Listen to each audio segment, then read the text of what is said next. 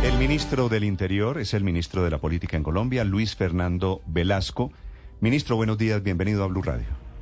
Muy buenos días, Néstor, a usted, a la mesa de trabajo y a los oyentes. Un saludo muy especial.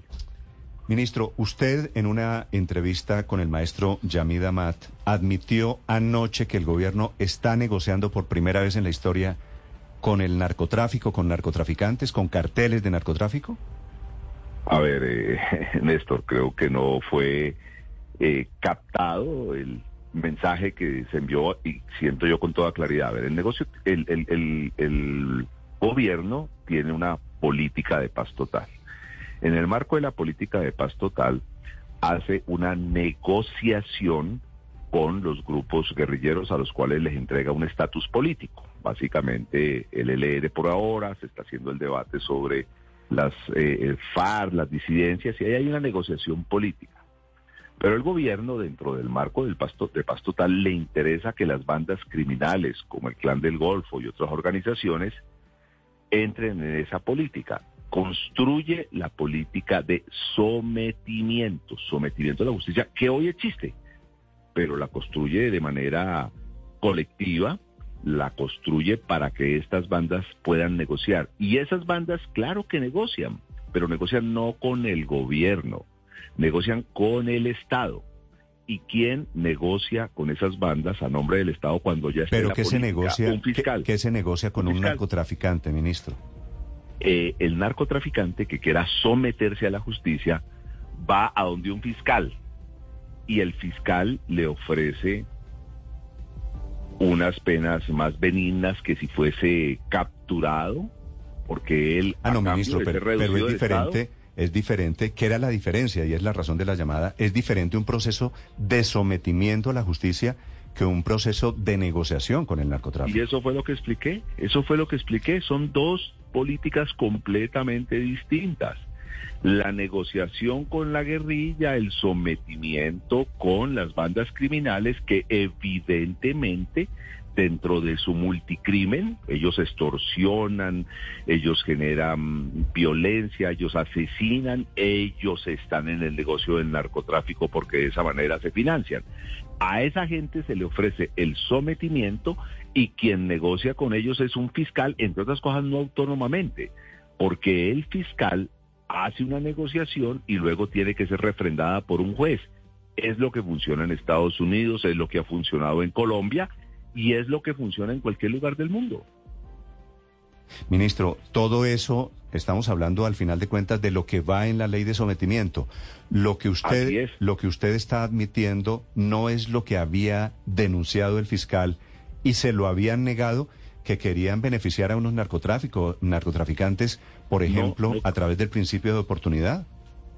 Hoy existe el principio de oportunidad. Nosotros lo que queremos es que las bandas criminales tengan una opción de sometimiento a la justicia, negociando con fiscales, refrendados por jueces. Es, hoy existe algo de eso, pero lo queremos hacer de una manera masiva porque, eh, Néstor, mira, yo no me voy a poner con, con maquillajes. Si nosotros queremos de verdad tener paz total, necesitamos desmovilizar esas máquinas de guerra. ¿Qué hacemos nosotros haciendo el acuerdo de paz con el ELN, que es muy importante? ¿Qué hacemos nosotros haciendo la paz con las disidencias de la FARC, con, con, lo que quedó de esos grupos, que también es muy importante, si no complementamos con una desmovilización de unos grupos organizados delincuenciales. Ahora, son dos estrategias distintísimas. Una es la negociación política y la otra es el sometimiento. Y eso es lo que yo he estado explicando. Mm. Pero anoche, anoche em, le escuché la entrevista, señor ministro, con, em, con Yamid, y usted dice, es que aquí te, deberíamos tener los mecanismos que tiene la justicia de los Estados Unidos. Más o menos fue lo que usted dijo. Eso en la práctica en Colombia, ¿cómo se haría? Porque hoy, aparte de colaboración eficaz, no hay muchas más cosas que hacer. A ver, en Estados Unidos, yo no sé si ustedes lo tienen claro, puede haber negociación administrativa y judicial. De hecho, ese tipo de negociaciones con la, con el, con la justicia norteamericana ha hecho que en los últimos años Muchos narcotraficantes que antes se hacían matar porque no los extraditaran, hoy piden acelerar las extradiciones. Cuando usted se sienta en la justicia norteamericana hacer su negociación, usted ayuda a desmantelar el negocio, usted ayuda a desmantelar el grupo criminal del cual usted hizo parte. Entonces usted dice, mire, las rutas que usábamos eran estas, la gente que me colaboraba volteando a ver para el otro lado eran estos, los barcos que usábamos salían de tal puerto. entrega toda la información y en la medida de esa información, el juez con quien usted está negociando hace unas mayores rebajas de penas le deja recursos para que usted pueda vivir. Obviamente usted tiene que entregar la mayor parte de sus recursos. En algunos casos le cambia identidad. Es que eso no es nada extraño, eso existe en la justicia, no solo norteamericana. Ah, no, de acuerdo, ministro, eso, eso, existe. Y entonces, ¿para qué es la ley de sometimiento que están tramitando? Para eso, para poder hacer para que nuestros fiscales y nuestros jueces tengan pero hay cosas nuevas que no se pueden hoy que van en la ley de sometimiento. Por ejemplo, la amnistía de platas, ¿cierto? Que, que, la han intentado una y otra vez. Decirle a los narcotraficantes. Sí, señor, en la, en la, en la ley eh, eh, eh, se ha planteado que los narcotraficantes o pues, pues los criminales, porque no hay un narcotraficante puro. Un narcotraficante generalmente tiene homicidio, generalmente tiene porte ilegal de armas, tiene una cantidad de, delitos, es, es, multicrimen. Entonces a ellos se les dice, señores, tienen la posibilidad de ir donde unos fiscales y esos señores fiscales van a hacer una negociación con ustedes de sometimiento y en el marco de esa negociación les pueden negociar que ustedes se queden con algo de lo que ustedes han acumulado. Esa negociación le permite también que las penas que eran de tal entidad rebajen y sean de esta otra entidad. Eso es lo, eso es lo que se está construyendo. Ese es el modelo jurídico que se está construyendo. Mm. Ministro, eh, ¿Este es el desarrollo del acuerdo de la picota de hace un año? No, señor. Es el desarrollo de una política criminal que comenzó en Italia con los llamados repentitis. Cuando el repentitis no, pentitis, pentitis. No, repentitis, repentitis, no los pitirris, no, repentitis. Algo de eso, bueno, no, no voy a debatir. Pentito, que en italiano quiere decir arrepentido, ministro, los pentitis. Bueno, no, listo reconozco, acato su llamado de eh, traducción al italiano. Entonces, ¿qué hicieron ellos? Entonces ellos dijeron un momentico, si queremos desbaratar la mafia, tenemos que lograr que gente dentro de la mafia nos entregue información, pero para que ellos nos entreguen información tenemos que cambiar la identidad, bajarle las penas, dejarle unos recursos. Ese mecanismo ha crecido y se llama la justicia premial. Cuando nosotros nos metimos en el sistema acusatorio típicamente norteamericano, eficientista, nosotros dijimos, lo que necesitamos es poder no llegar a juicio, sino hacer acuerdos, hacer negociaciones. Si hacían negociaciones individuales, en algún momento de nuestra historia se hicieron negociaciones colectivas con narcotraficantes. ¿Cuándo? Cuando el señor expresidente Álvaro Uribe hizo su acuerdo de paz con los paramilitares. La ley de justicia y paz es una ley en el fondo de sometimiento, en donde se hicieron unos acuerdos, acuerdos para que estos señores desmovilizaran, mm, pararan una máquina de guerra y ayudaran a desmontar esa estructura. ¿Funcionó o no funcionó? La historia lo dirá. Para nosotros, en el marco del sometimiento, es muy importante la colaboración efectiva. Para, para, esos, para esos paramilitares, doctor Velasco, que son los del Clan del Golfo, dicen que eso terminó siendo un saludo a la bandera. ¿Y les parece que lo que le está planteando el presidente Gustavo Petro a través de esa ley de sometimiento no es absolutamente convincente, no es atractivo?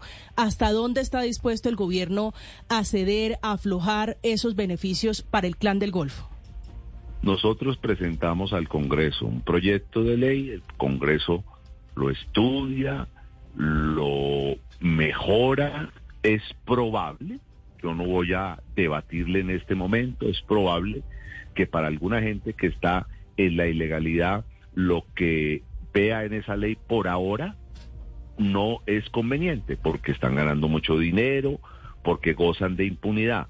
Pero cuando, como está ocurriendo, y ustedes deben reconocérmelo, el Estado golpea fuertemente las estructuras económicas, les quita la coca, captura los lavadores de activos, comienzan a decir, oiga, y los capturan algunos de sus jefes, dicen, oiga, como que es mejor meterse en una política de sometimiento que esperar a que me capturen. Eso es parte de toda una estrategia que tiene que ver con efectividad de la fuerza pública y capacidad de investigación de nuestra fiscalía. Pero, pero doctor Velasco, todo eso existe hoy. Hoy tenemos un clan del Golfo que se declara con hombres en fila 9000, dice el abogado del clan del Golfo. Sin el clan del Golfo en el terreno de los diálogos, de la conversación para un sometimiento, ¿por qué o para qué sirve el desgaste de llevar al Congreso de la República una ley de sometimiento como le están pensando ustedes? porque nosotros creemos que en la medida que el Estado sea efectivo va a convertirse en atractiva esa ley de sometimiento. A lo mejor estamos equivocados, mm. pero sí creemos. Y lo que hemos visto en los últimos meses es un incremento bien interesante de eh, eh, interdicción de cocaína, se ha capturado, se, perdón, se ha capturado muchos delincuentes, se ha decomisado, se ha detenido envíos de cargamentos, se están golpeando las estructuras. Y entonces uno dice, si nosotros seguimos haciendo eso como lo venimos haciendo, a lo mejor esa ley se vuelve interesante para un grupo de personas que están al margen de la ley. Ministro, usted, le confieso, utilizó una expresión que me gusta, me gustó mucho, que es sin eufemismos. Esto hay que hacerlo de frente y hablarlo de frente, sin adornos, ¿verdad? Claro, yo es lo que le estoy diciendo. Sin eufemismos, ¿cuál es la zanahoria? ¿Qué está negociando el Estado colombiano con el narcotráfico hoy? No está negociando porque no se ha sentado a hacer la ley con los narcotraficantes. Está construyendo una política pública que se llama ley de sometimiento y que espera que los señores fiscales en quienes confiamos y los jueces en quienes confiamos puedan utilizarla para negociar con esos delincuentes, que no solo son narcos, sino que han cometido delitos, en mi concepto, algunos mucho más graves que el narcotráfico. Sí, pero, pero negociar con ellos, estamos claros en que es negociar con extraditables que van a querer meterse aquí, con los delincuentes, los que han matado líderes sociales, que van a terminar perdonados aquí o no.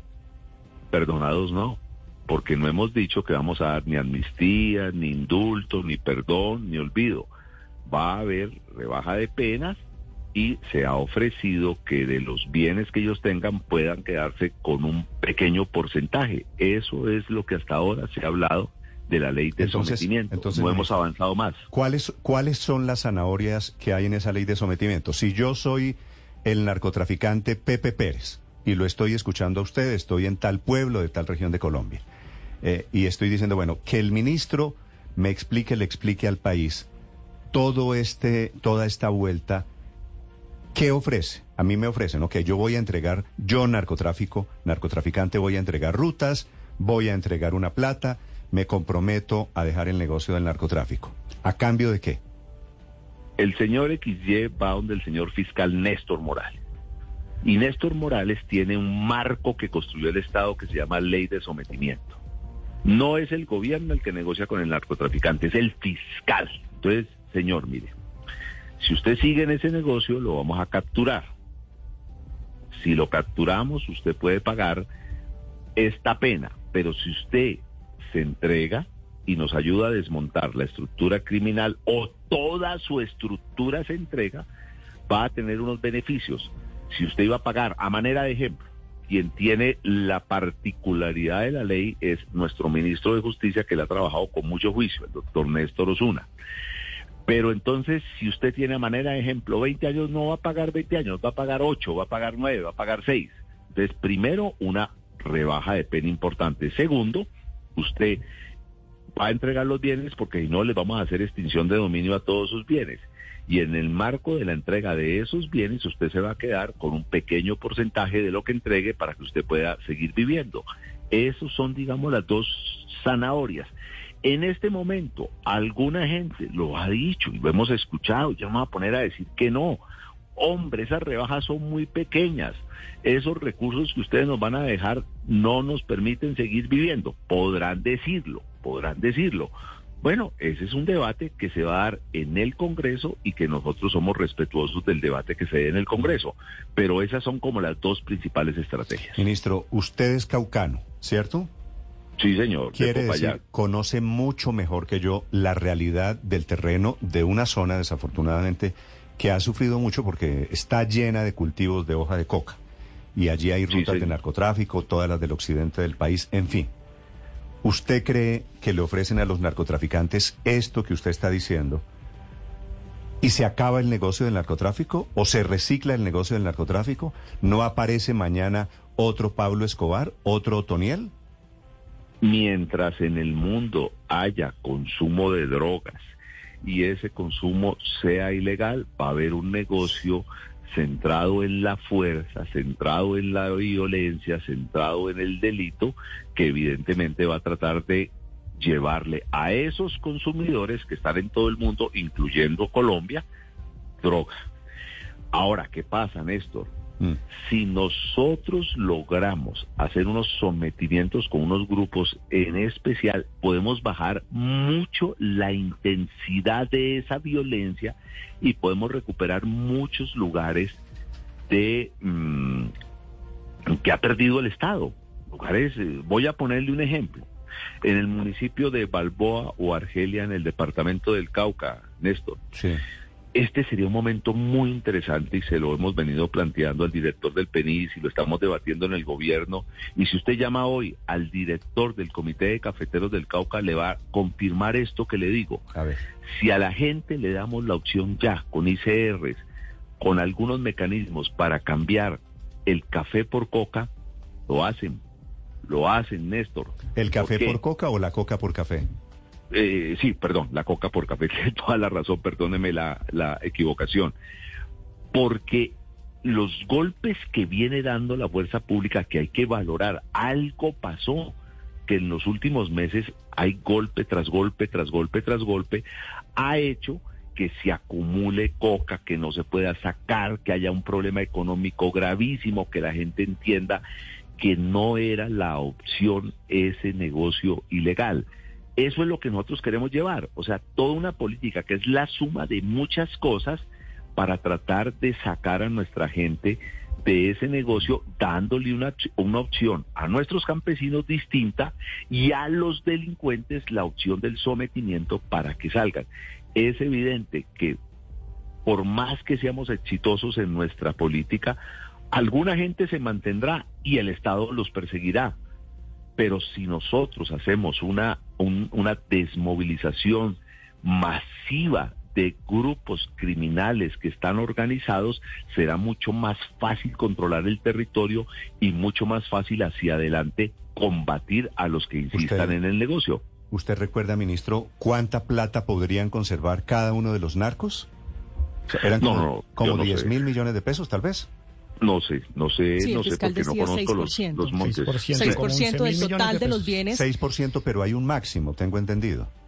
Sí, eh, eh, eh, las particularidades de la ley, le quiero confesar, me las estoy metiendo todas en la cabeza. Yo llevo siete días de ministro, estaba en otras tareas me he metido ahora al Congreso, estamos en temas sociales, salud, plan de desarrollo. Esta ley es muy importante, está en la comisión primera y evidentemente es que, la es que me estamos preguntando. Creo que los van a dejar, creo que la ley habla de 10% y un máximo que termina siendo 10 mil o 11 mil millones de pesos. Pero, pero 11 mil millones de pesos es lo que está costando un apartamento en Bogotá o en el poblado en Medellín. Digo, obviamente estoy hablando de apartamentos de lujo. Eh, entonces no sé, no sé qué tanto de, de, zanahoria chiquita o zanahoria grande les están ofreciendo, si sea suficiente para que ellos la muerdan, para que ellos acepten legalizar ese pedacito de su fortuna a cambio de entregar el grueso de la fortuna. Me gusta que usted plantee ese debate, Néstor, porque es el debate que se va a plantear en el Congreso y hay que plantearlo sin satanizarlo. Yo no doy una cifra y obviamente soy respetuoso del proyecto que está organizando el Ministerio de Justicia, pero en algunos debates internos, en algunas conversaciones particulares que yo he tenido con el señor eh, ministro, le he hecho esa misma pregunta, porque yo creo que los recursos que uno tiene que dejarle son los recursos no solo para que viva, sino que tenga algún grado de seguridad. Porque es evidente para que, cuando usted está para que no la esconda, porque ah. dice, ok, les entrego esto, en teoría me quedo con 10 mil millones de pesos, pero pues 10 mil millones de pesos que para muchas personas será una cifra exorbitante, para ellos que quieren una vida de lujos no lo es, y entonces terminan escondiendo fortunas, y termina siendo peor la zanahoria que el garrote. Tienen el riesgo de que cuando se esconden las fortunas se pueden encontrar las fortunas. Nosotros tenemos un instrumento poderosísimo que la gente poco conoce, que es la unidad de análisis financiero, la UIAF, que tiene unos mecanismos de inteligencia fuertes para encontrar los recursos que alguna gente trata de esconder. Pero bueno, ese es el debate, la, Usted ha puesto el debate. La UIAF persigue a la gente de buena, eh, buena gente que hace negocios, no persigue a los delincuentes. Pero bueno, ese es, ese es otro, ese es otro tema. Felipe, adelante. Sí, ministro, ¿y cómo van a argumentar ustedes esto frente a los críticos? me da pena hacerle la pregunta, pero pues me, me toca hacerla que están diciendo que esto es producto del pacto de la picota. Eh, Felipe, vamos a argumentar primero con la historia de la negociación o no de, la negociación que ha hecho el Estado a través de sus fiscales y jueces con los delincuentes. Dile, mire, esto no es nuevo. Esto ha ocurrido. Ya ha ocurrido y tenemos que desmontarlo. Segundo, cuando nosotros entregamos el marco de lo que es una ley de sometimiento, se acaba la discusión porque la discusión pasa ante el Congreso. No faltará la susceptibilidad, no faltarán los críticos. Bueno, les responderemos que no es así. Nosotros no hemos hecho un pacto anterior para llegar a una política de paz total. La estamos construyendo. El pacto que hicimos fue con el pueblo colombiano. Les dijimos, nos metemos en esta tarea, queremos que el acuerdo de paz que ya se hizo con la FARC se implemente y se implemente bien y queremos hacer unos acuerdos de paz con otros grupos políticos que están en armas, pero también queremos plantear una buena política de sometimiento con estas bandas criminales porque creemos, fíjese que todo tiene una lógica, que si este país consigue de verdad aumentar sus condiciones de seguridad y acercarnos a la paz total, vamos a disparar en el buen sentido de la palabra el turismo de nuestro país, que es una estrategia de crecimiento económico que nosotros a la que nosotros le apostamos. Todo tiene una lógica, todo tiene una razón de ser. Ministro, ¿esta negociación con el narcotráfico incluye la extradición? No siga hablando de negociación. Es un tema de sometimiento a la ¿Este sometimiento incluye la extradición? No hemos llegado a ese punto. Es probable que se abra ah, pero no se van no se van a entregar para que los extraditen, pues. Sí. Ese tema es un tema evidentemente de debate, porque entre otras cosas que es la extradición. Por un lado es una política de colaboración con la justicia de otros países, pero cuando los delitos más graves se han cometido en territorio patrio, es también el reconocimiento que no fuimos capaces de mantener seguros a unos narcos en nuestras cárceles y entonces tenemos que tirarlos para otro lado. Pero ese es un debate distinto. Mm. A ese punto no hemos llegado. ¿Y el gobierno de los Estados Unidos está de acuerdo con esta política? El gobierno de Estados Unidos, que es un gobierno soberano, habla con el gobierno colombiano, que es otro gobierno soberano, generan colaboración. Es probable que nosotros recibamos apoyo judicial, pero es un tema que maneja más bien el señor canciller y a mí no me gusta meterme en esos temas. Y en los temas específicos ya de la ley los maneja el señor el señor ministro de Justicia que puede explicar cada uno de los puntos. Pero ministro, usted sabe que en el pasado y no hace mucho se han dañado negociaciones con estos grupos precisamente por el tema de la extradición. Y estos señores del Clan del Golfo, que es el gran cartel del narcotráfico de hoy en día, saben que la garantía para ellos, entre las garantías que ellos piden está el tema de la no extradición. Eso no es una novedad. Sí, Es probable que lo presenten. Algunos colombianos dirán que si el precio de la paz en Colombia es la no extradición, pues deberíamos estudiarlo, pero no hemos llegado a ese tema. Sí. ¿Usted estaría de acuerdo en sacrificar la extradición por el precio de la paz? Usted no le está preguntando a una persona, sino a un ministro que tiene que plantear cuál es la política de gobierno. Hasta que el gobierno claramente no me marque una línea y el señor presidente no le respondo porque ya no puedo responder como analista, no puedo responder como senador, sino como ministro la extradición existe en Colombia, es un instrumento importante, es un instrumento que, entre otras cosas, este gobierno ha usado porque ha extraditado a muchísima gente y por ahora no estamos pensando cambiar esa política. Ministro, ok, entiendo eso. Esta frase suya lo cito entre comillas. En Colombia hay que negociar con la delincuencia si queremos acabar con la violencia. Eh, ese verbo negociar, ¿usted lo mantiene?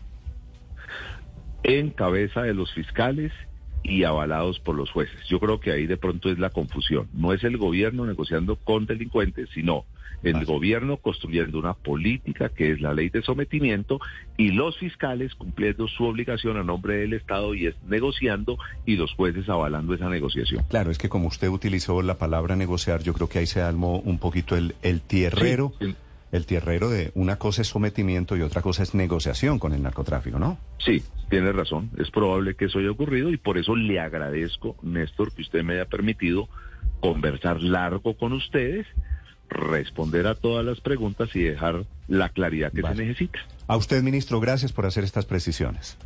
Bueno, a ustedes.